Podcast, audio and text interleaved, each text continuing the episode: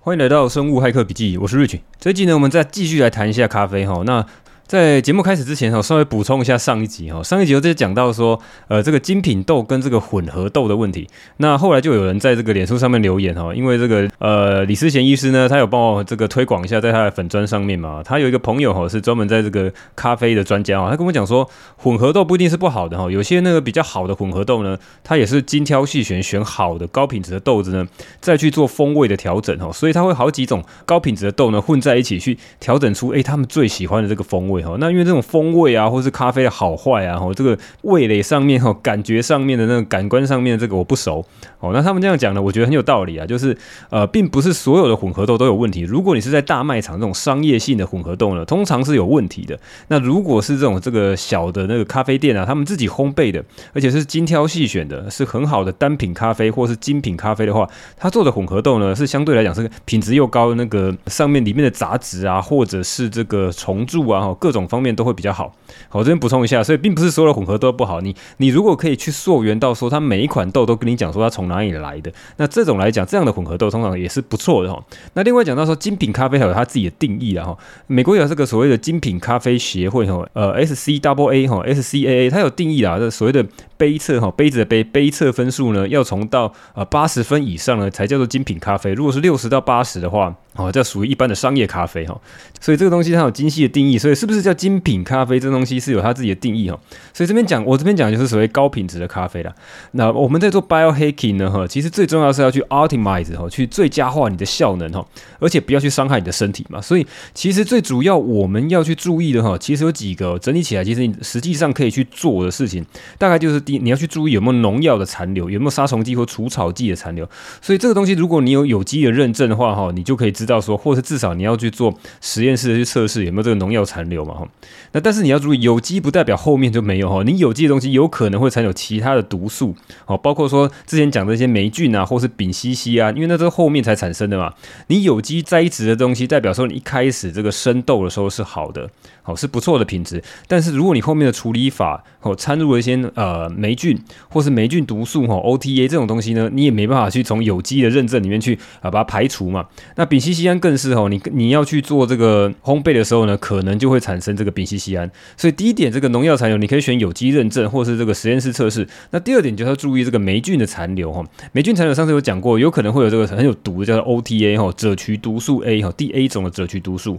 那也有可能会有其他霉菌啊。那这个东西呢，除了去挑选比较好高品质的豆子，可以尽量去排除它以外，哦，你要去选水洗式的这个咖啡处理方式。那但是最后呢，也有可能还是会有残留哈。水洗豆相对来讲相相对比较安全，但是也有可能是处理不当。那这一点呢，在这个李思贤医师的这个粉砖上面，思思医师的粉砖上面也是有这个咖啡的这个高手哈来跟我讲说，水洗豆呢有可能还是有问题，所以这个最终还是要去经过实验室的测试哈，看它最终产品到底有没有霉菌。菌的毒素残留。那第三点讲到丙烯酰胺哈，你要避开即溶咖啡跟浅烘焙的咖啡。好，如果你很在意丙烯酰胺这种的问题的话，那最终我觉得还是一样，实验室要测过嘛。那再来就是咖啡氧化的问题，所以你必须要挑比较好的咖啡，尤其是那种精品的咖啡，它会比较新鲜哈，比较不会有这个咖啡放太久而导致氧化的问题。好，那整理起来就是你要选第一个高品质咖啡，最好是再加上有实验室的测试农药、霉菌跟丙烯酰胺。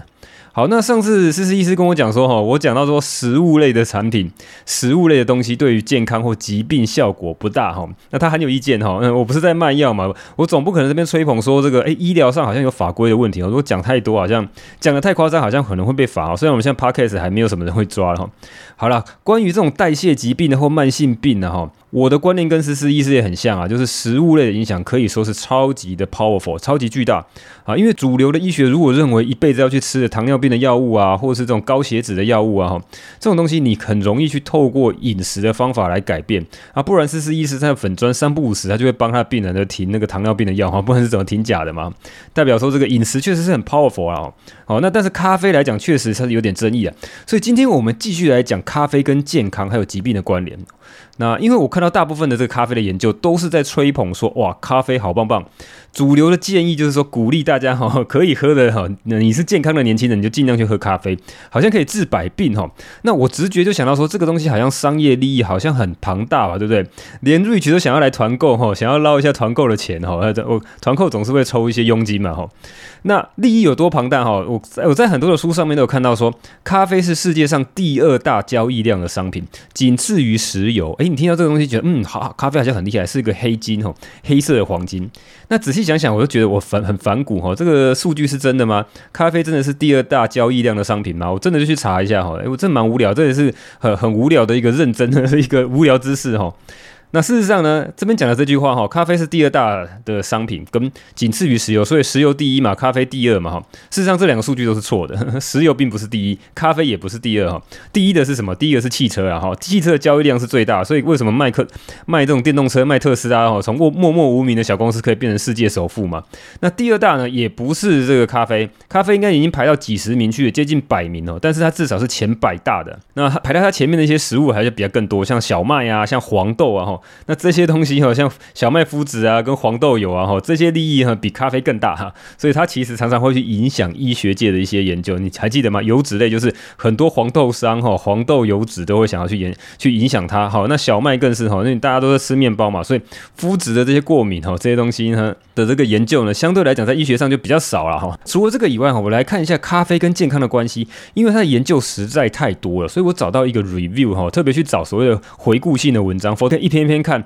看完它大概几百篇、几千篇哦，一绝对是看不完的。那我看到这篇很有趣哈，这个研研究叫做雨伞回顾 （Umbrella Review）。哎，它的它这个东西我是第一次听到哈。我以前看的 review 都是所谓的 meta analysis 或系统性回顾，那呃荟萃分析哈。所谓系统性回顾跟荟萃分析，就是它会去抓一大堆类似的研究呢，把它统合在一起啊。因为每个研究可能会比较小，所以我把很多人做的研究都抓在一起，我就可以得到比较大的这个呃研究对象的这个数量哈。比如说一个研究可能只有一百个人或是二三十个人，但是我一次抓十几个研究，那可能有上千人、几千个人的这个数据，那相对来讲会比较可信。那但是咖啡类研究这几十年来实在实在太多了，二三十年的研究实在爆多，所以有人呢就会把这样所谓的 meta analysis 哈，这种荟萃分析已经整理过的 review 哦，再去拿出来哈，因为这种 review 实在太多了哈，已经有非常多第二层的 review，所以说你最最基础研究呢可能有几百个。然后呢，把它变成几十个所谓的这种 meta analysis，然后呢，这个研究呢再去把所有的 meta analysis 呢再把它抓出来，变成一个所谓的 umbrella review 哈，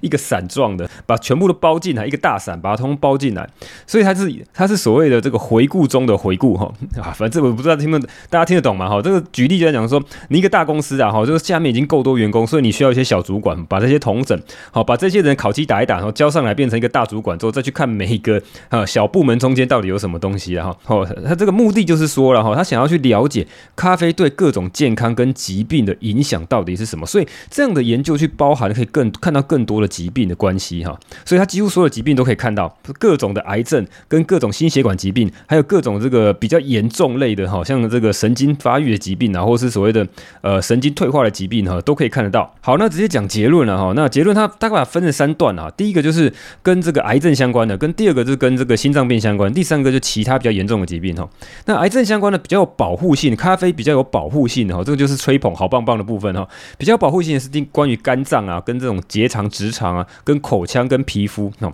就是你多喝咖啡呢，跟这些的疾病的发生率会降低。那有伤害性的是所谓儿童白血病，好，这种东西这个影响蛮大的，尤其是你给孕妇喝的话，会导致儿童发生这个白血病的问题哈，就是血癌的问题。那比较有争议的是这个肾肾脏跟膀胱哈，就是有。有的有的研究说有，有的研究说没有哈，就是它处于中间哈，它还蛮分歧的。所以肾脏的问题哈，这个癌症方面，肾脏跟膀胱的问题是有争议性的。那心脏病来讲的话，它会轻微提高这个，让你变成比较稍微有点高血压，但是它却有这个心脏疾病保护的作用。那这个保护作用其实蛮微弱。那唯一比较有证据的是这个心肌梗塞后的死亡风险。好，如果你真的得到心肌梗塞，然后后面会不会死哈？就是如果你有喝咖啡的话，可以大幅的降低。那其他来讲都是非常微幅的去减少。比如说你减少你得到心肌梗塞啊，得到心脏病的风险。那再来就是其他的疾病哈，那其他疾病比较有证据的，第一个是跟慢性肝病，你会发现，哎，咖啡对肝的保护效果好像蛮好。再来就是痛风哈，上次有人问他痛风怎么办？哦，喝咖啡这个这个在流行病学上面证据还蛮强烈的哈，它这个证据的这个效果蛮强的。再来就是帕金森氏症哈，这个也是蛮强烈，但是注意这个比较细节来讲，好像来讲是只有男性的帕金森氏症比较有效果，女性叫倒是没有那么显著。再来就是糖尿病，所以这几个慢性肝病、痛风哦，男性的帕金森氏症跟糖尿病，如果你多喝咖啡的话，可以保护你比较呃免于得到这样的疾病哈。但是呢，有伤害性的哈，就是所谓的血管性失智哈，这个东西也蛮特别的，这有点像是类似中风导致的，或血管上面出血好导致的这种失智，跟这个一般的失智或是所谓的阿兹海默症不太一样哈。那这个东西其实，如果你多喝咖啡，可能会呃让你比较容易得到这样的疾病哦。再来就是类风湿性关节炎，这个我比较 surprise，这是一个呃免疫性的哈，这个自体免疫性的一个疾病。我不知道你们周边没有哈，我我是有认识一些人，他有这种自体免疫性的疾病，就是你其实并不知道有什么样的过敏源，然后他自己自己的免疫性细胞啊，会去攻击自己的关节哈，就是所以你的关节会疼痛，而且会有很多这种变形的问题啊。如果你有这种类风湿性关节炎的问题的话，你尽量去避免咖啡。那再来就是像十十二指肠的问题，还有一些婴儿神经发育问题，所以这这个整个综合起来，你会看到说有一些脆弱的人群应该是要避免喝咖啡，比如说孕妇。好，孕妇这个就是非常非常明显。有些医生来说啊，没关系，你一孕妇一天可以喝两杯咖啡哈。那每个人耐受性不一样，如果你刚好你的体质就是比较不耐受的话，你最好不要喝咖啡。你真的会很明显的影响到你的胎儿，去增加他未来出生之后的各种的这种神经发育啊，或甚至是儿童白血病的问题。好，再来就是年纪太大哈，就代谢太差的哈，或者是你有这种所谓消化性问题，肠胃不太好的哈。像上次那个胡生红，他就讲说他有这个胃食道逆流嘛，所以。建议不要去喝咖啡啊！哈，有些人就是没办法喝咖啡，小孩跟青少年也是啊！哈，他们对代谢咖啡的能力也比较弱。再就是自体免疫有问题，如果你本来就知道类风湿性关节炎或是什么红斑性狼疮的这些人呢，可能就要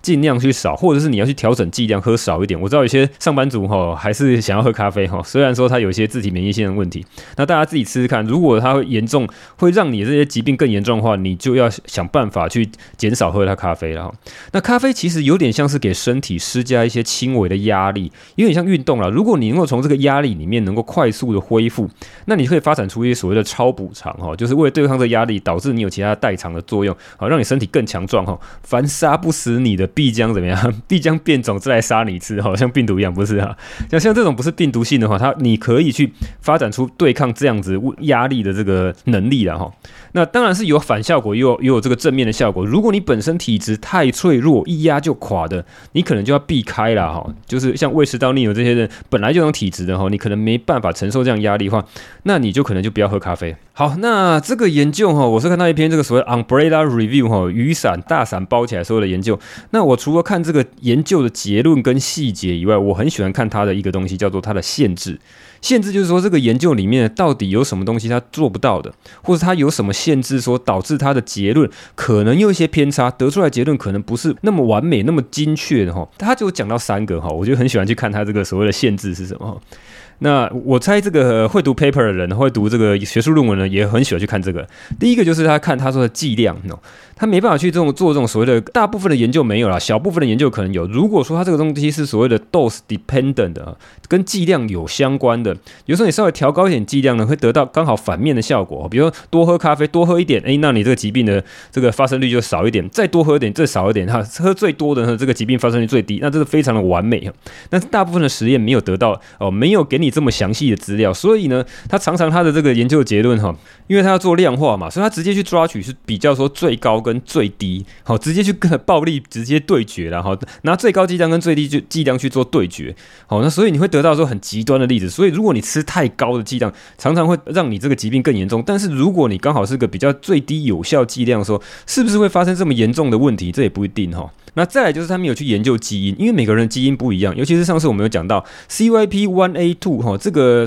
呃肝脏分泌的一个酵素，它可以去分解咖啡因。所以如果你有这个缓慢代谢的问题，就是你这个分泌这个酵素比较少的话，你会让你的咖啡因的代谢特别的慢，会导致你更多这个慢性的问题哈。所以他们有去分析这个东西。再来就是咖啡准备的方式不同，准备方式就是包括你去买的咖啡是烘焙的程度是深烘焙呢，还是中烘焙呢，还是浅烘焙？那你有没有加糖呢？加奶精？以及最重要的是你有没有用滤纸来过滤哈。哎，滤纸是什么？就是你在喝，像我都是喝那个所谓的滤挂咖啡，所以它本来就包好一个滤挂嘛，挂在这个杯子上，我只要浇水冲泡就可以了哈。那这种滤纸呢，它会大幅的去吸纳咖啡中的油脂哈，这是很重要。所以这边讲到说，他这边研究并没有去。详细的去探讨说不同的准备的方式哈，像这个过滤的方式，那这过滤方式我们稍微来仔细聊一下，它牵扯到咖啡中油脂的问题。如果我用滤挂咖啡，或是啊一般人家是磨咖啡，他也会用滤纸去泡，那滤纸会吸附掉所有咖啡中的油脂，那这咖啡中的这个油脂呢，就非常有学问了。那讲到咖啡油脂呢，它算是一个非常硬核的 biohacking 话题。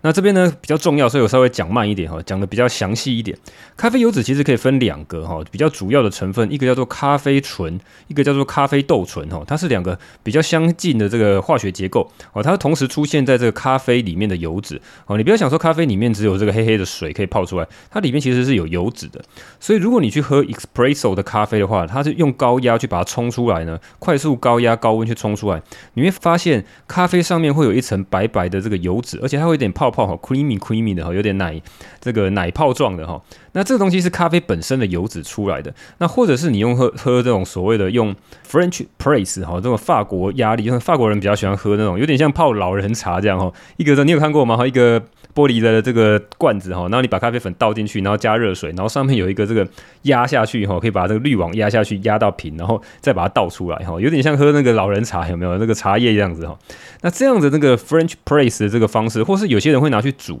北欧他们会去直接把咖啡粉拿去煮哈。那煮出来的咖啡因为没有过滤，所以呢，它其实也蛮多的油脂。那这种的油脂类呢是非常有争议的。那所以简单讲结论哈，我看到这些主流医学的学术期刊，尤其是那种比较高。影响力指数了，他们都认为说，这样的咖啡醇跟咖啡豆醇这两种的咖啡油脂成分呢，会导致你的这个心血管疾病的风险增加。原因是在于说，你的胆固固醇总胆固醇会增加，甚至你的低密度胆固醇 LDL 也会增加，还有一个叫做 TG 哈的三酸甘油脂也会增加哈。所有的 biomarker 都恶化哈，对于心血管疾病不利。好，但是其实并没有这个真正的这个研究去做啊，增加这个这样的食物，这样的咖啡油脂的摄取会导致你这个。心血管疾病发生。真正发生或真正导致死亡哈，没有这样的研究，但是他通常都去看这个 biomarker 哈，所以你这个胆固醇增加，哎，有危险。那因为这个研究也蛮久了，所以我也去翻了很多比较基础的研究。那确实是蛮多随机双盲对照试验，用人体去做的试验呢，发现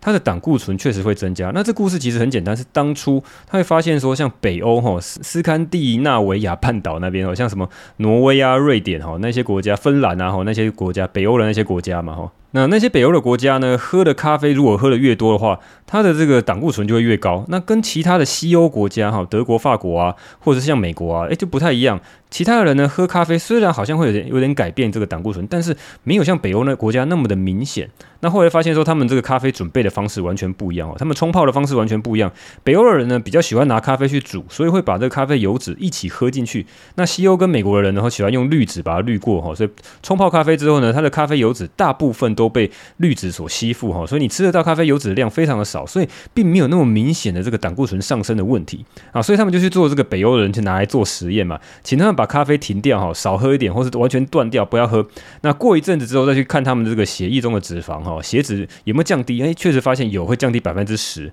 哦，所以其实是蛮明显的。包括总胆固醇跟这个低密度胆固醇都会上升，而且你停掉之后就会回复哦。啊，但是还他们这详细的实验就发现，三酸甘油脂哈，这个其实是你在这个肉眼就可见到的这个血脂肪。如果你去抽血出来，你的三酸甘油脂如果过高的话，你可以看到白白的一层浮在上面。三酸甘油脂，如果你长期去喝含有咖啡油脂的这个咖啡的话，哈，咖啡豆醇、咖啡醇的这些咖啡呢，它在长期跑慢性的喝哈，喝个三个月、半年之后呢，它会恢复到正常哈。虽然一开始会高，刚开始。喝的时候会高，但是后来哈慢慢会变成正常哈，身体可能会就有有些惯性去适应它啊，但是其他的胆固醇的指标呢会持续的在保持高点，所以主流的医学会认为说这个东西对心脏血管可能有危害。但是呢，再从不同的面向来看哈，我发现，在 biohacking 界哈，包括那个生物骇客，像 Dave Asprey，他大力的推倡说，让大家来要去保留这些珍贵的咖啡油脂哈。还有另外一个也还蛮有名的 biohacker，名字叫做 Ben Greenfield 哈。这个人我之前比较少关注他，但是我后来在那个 Team 哈，Coach Team 他的的 YouTube 上到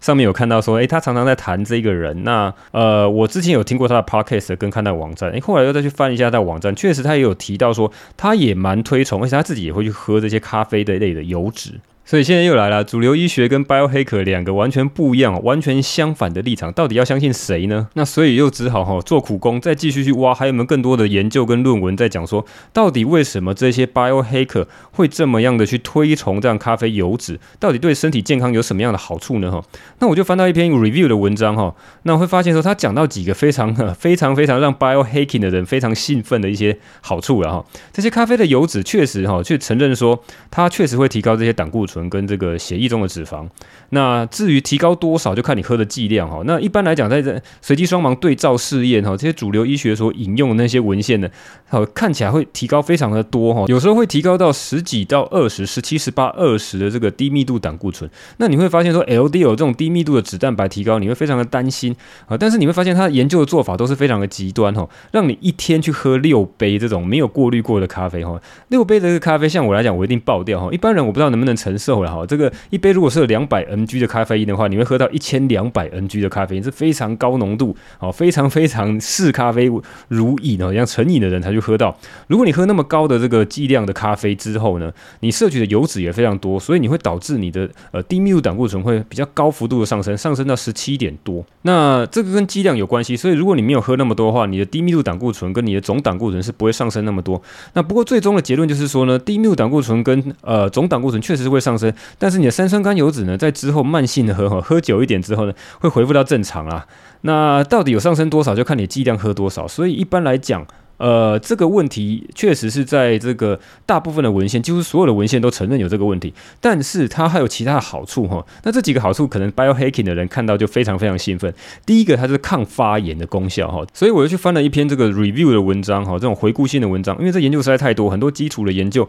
一篇篇去看实在是太痛苦了。那这个 review 的文章呢，就有提到说，其实有很多的动物的实验，通常都是在老鼠上面，跟一些体外人体细胞的试验呢，去证明说。咖啡的油脂呢，确实是可以让这个有抗发炎的作用，甚至是抗氧化的作用。那我们知道，这种慢性发炎的哈，biohacking 的人常常会谈，如果你有常常有这种慢性的发炎的问题，而且找不到原因的话，会导致你很多慢性的疾病哈，未来产生这种心血管疾病，未来产生这个癌症，未来产生各种各样的这个代谢性的问题，都会因为你慢性发炎才才是最主要的原因呢哈。这个 biohacking 界跟一些抗老界的这些医学人士都是这样认为的。所以呢，如果咖咖咖啡油脂它可以有抗发炎的作用啊，而且他们确实是研究的很详细的，就里面有一大堆这个生物基转，我看了头昏脑胀哦。但是结论就跟你讲说，它有抗发炎的功效，有抗呃所谓 NTX 代哈抗氧化的功效。那第二个就是抗癌症的功效哈，抗癌，而且它这个抗癌呢，它一样啦哈。这个东西证据力在于说，它只做老鼠的试验，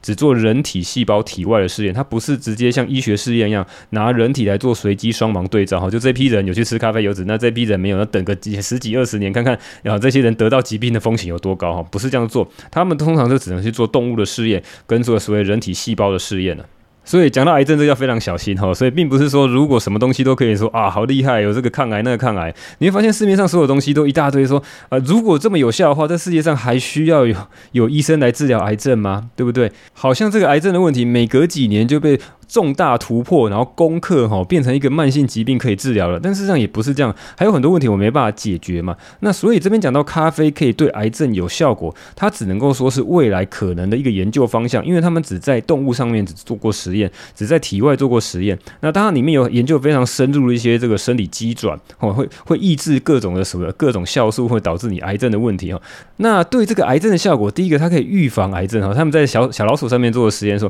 他会认为说有很多酵素会。被这个咖啡油脂所抑制，所以让它这个肿瘤刚开始要生成的时候就比较不容易。好，那再来就是他认为呢，这样的咖啡油脂可以让细胞有一种所谓叫细胞凋亡。好，细胞凋亡这个东西很有趣哦，细胞凋亡不是细胞坏死哈。呃，细胞凋亡是有计划性的让细胞来做死亡的动作，而且把它切成，把里面细胞核哈切成一段一段的哈。那这种东西所谓的凋亡，就有点像是你在呃秋天啊、冬天那种落叶哈。这个落叶的叶子并不是因为它遇到了这个冰霜啊、哈太冷太热呃这个被迫的去坏死掉，而是它是有计划的掉下来，是为了去节省能源，去为了让其他的细胞哈，让整个树干跟整个呃身体里面呢保持更多的养分跟能源，它是有计划性的去坏死。所以呢，这个咖啡油脂呢被研究出来说，他认为它有选择性的让细胞凋亡，选择性的让这些呃癌细胞呢可以自己去凋亡哈，这也是蛮有趣的，蛮厉害的一个东西。那再加上还有一个机制更有趣哈，就是一般癌细胞它如果要生成之后呢，它必须要去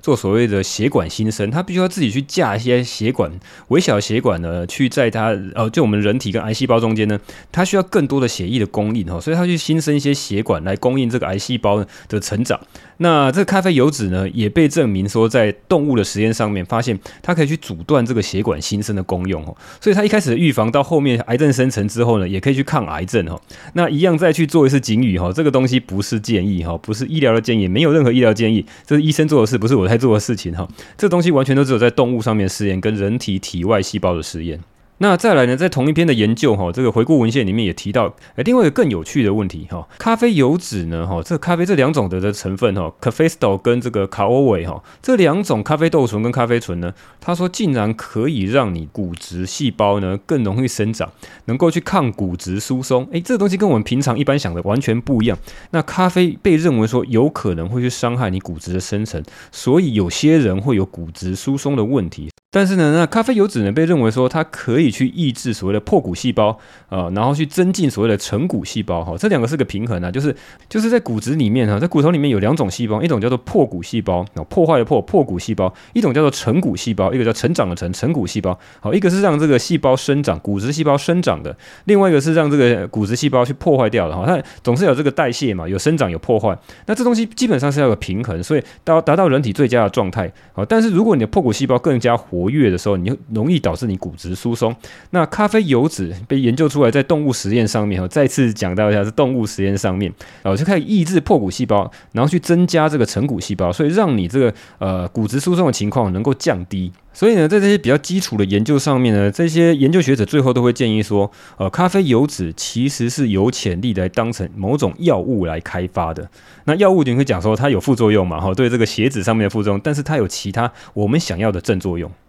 好，那最后的问题讲回来，到底你要不要去喝有含有油脂的咖啡呢？哈，我最近是买了一些这个滤网哈，我我开始要想要尝试一下，不要用纸的呃滤纸来去滤掉这些咖啡的油脂哈。毕竟很多的 biohacker 呢都认为说它是个比较珍贵的油脂，我会从小量开始测试，去看看说呃我的血脂有没有什么变化，跟我身体上面抗发炎的感觉有没有什么变化。呃，事实上是我买了一个叫做爱乐压，它是美国的一个产品哦。它基本上是有点像是那个 French press 那种东西，好用压的，然后很快速的把它压出来哈。它那它中间有一个这个金属的滤网，所以它并并不是透过滤纸哈，所以不会把咖啡油脂吸在这个纸质的这个滤纸上面，它反而会留住更多的这个咖啡油脂，然后它可以塑造类似这个 espresso 的那种感觉哈，让这个呃 creamer 哈这种上面的油脂变成一个比较。啊，绵密泡沫的油脂类的哈，那大家有兴趣的话，也可以给我一些反馈啊。如果你有喝这样的比较含有油脂哈，咖啡油脂类的咖啡的话，你自己的感受是怎么样了哈？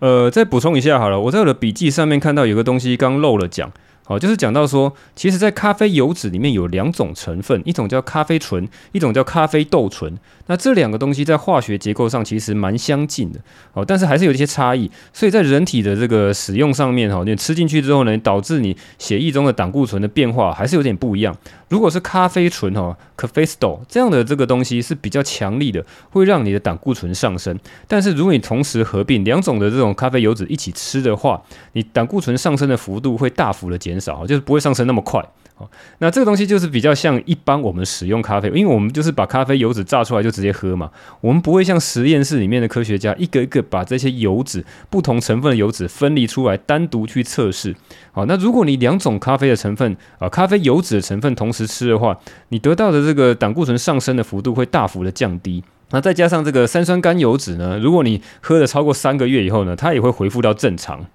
好，那所以结论是说，我自己还是会继续喝咖啡，而且我会开始去测试，去多少吃一点有咖啡油脂类的咖啡。哈，好，那最后再提到说，上一次我们有谈到要团购咖啡嘛，呃，要团购一些高品质的咖啡。那我后来想想说，有一点的疑虑是说。因为我最近一直在忙着更新节目啦。事实上，如果真的要团购咖啡的话，应该是要去找，或是特别去跑一下所谓的实验室的测试，要去验证包括农药的残留、丙烯酰胺的残留、霉菌毒素的残留都要是很低的哈，才是比较好品质的咖啡。因为毕竟我不是要去看这个咖啡的风味啊哈，这个东西好不好喝的问题。除了要基本不要太难喝以外呢，我认为说它还是要是最佳化健康类的咖啡，所以这东西可能还需要一些时间呢。好，看大家有没有什么推荐，说到底是哪一些的咖啡比较好？因为你除了这个精品咖啡以外，你还是要有一些科学上面的验证嘛。哈，因为为了团购咖啡嘛，我就开了一个这个团购团，然后大家可以来呃登记这个 email，而且甚至可以留一些问题。我就看到有几个人讲这些问题，可以稍微来谈一下哈。第一个就是有人问说，低咖啡因的咖啡有没有什么研究？那低咖啡的咖啡哈，其实我觉得一个很大的问题说，它真的比较难找。咖啡实在百花齐放，你很容易去找到各式各样的咖啡。但是如果你要找低咖啡因哈，咖啡因如果要是很低的哈，通常来讲是不是去咖啡因是低咖啡，它会用一些特别的方式去做，所以它的这个制程上面多少有些疑虑。如果你要是比较便宜的咖啡的话，它的制程就是用一些有机溶剂去把这个咖啡因去溶解出来。那这个东西你就会有一些健康上的疑虑，你会担心说它会不会有些有机溶剂还残留在现在这些咖啡豆上面？那比较高级这。些方法叫什么瑞士水洗哈，那就非常的昂贵，而且它可以选择的口味也非常的少。那再加上低咖啡因，还有一个问题就是说，咖啡因本身有抗霉菌的功效哈，它不是百分之百抗，但是有某些种类的这个霉菌蛮怕咖啡因的，所以即便你有稍微比较储存的条件比较差一点，你有咖啡因的咖啡跟去咖啡因的咖啡或低咖啡因的咖啡呢，来比较的话，你这些低咖啡因的咖啡比较容易发霉哈，针对某些霉菌的品种，它比较容易去感染到低咖啡因的咖啡，所以相对来讲，它会要它的条件。更严苛，所以你必须要是比较好品质的低咖啡因的咖啡，再去做实验室的认证，才可以得到比较好。所以相对来讲，这真的是比较难呐、所以如果我的做法就是说，我用呃其他的方式来做 hack，就是我用比较低温度的水去萃取到比较低咖啡因，然后呢，我一次不要喝灌好几杯嘛，我就慢慢的喝哈。我、这边也讲到一个所谓的呃咖啡因的所谓的 micro dosing 哈。之前讲到那个所谓的一些聪明药或者什么迷幻剂，有些人会用非常小剂量来喝。那我觉得咖啡可能也是这样，你不要一次去喝到太大量。上面的研究都发现说，你过量的时候呢，即便是有效哈，即便是有好处的东西，也可能会变成没效。比如说失智症，比如说认知功能的下降哈或损伤的话，你在低剂量的咖啡因是有帮助，在高剂量的咖啡因的时候呢，你可能就会损伤你的认知功能。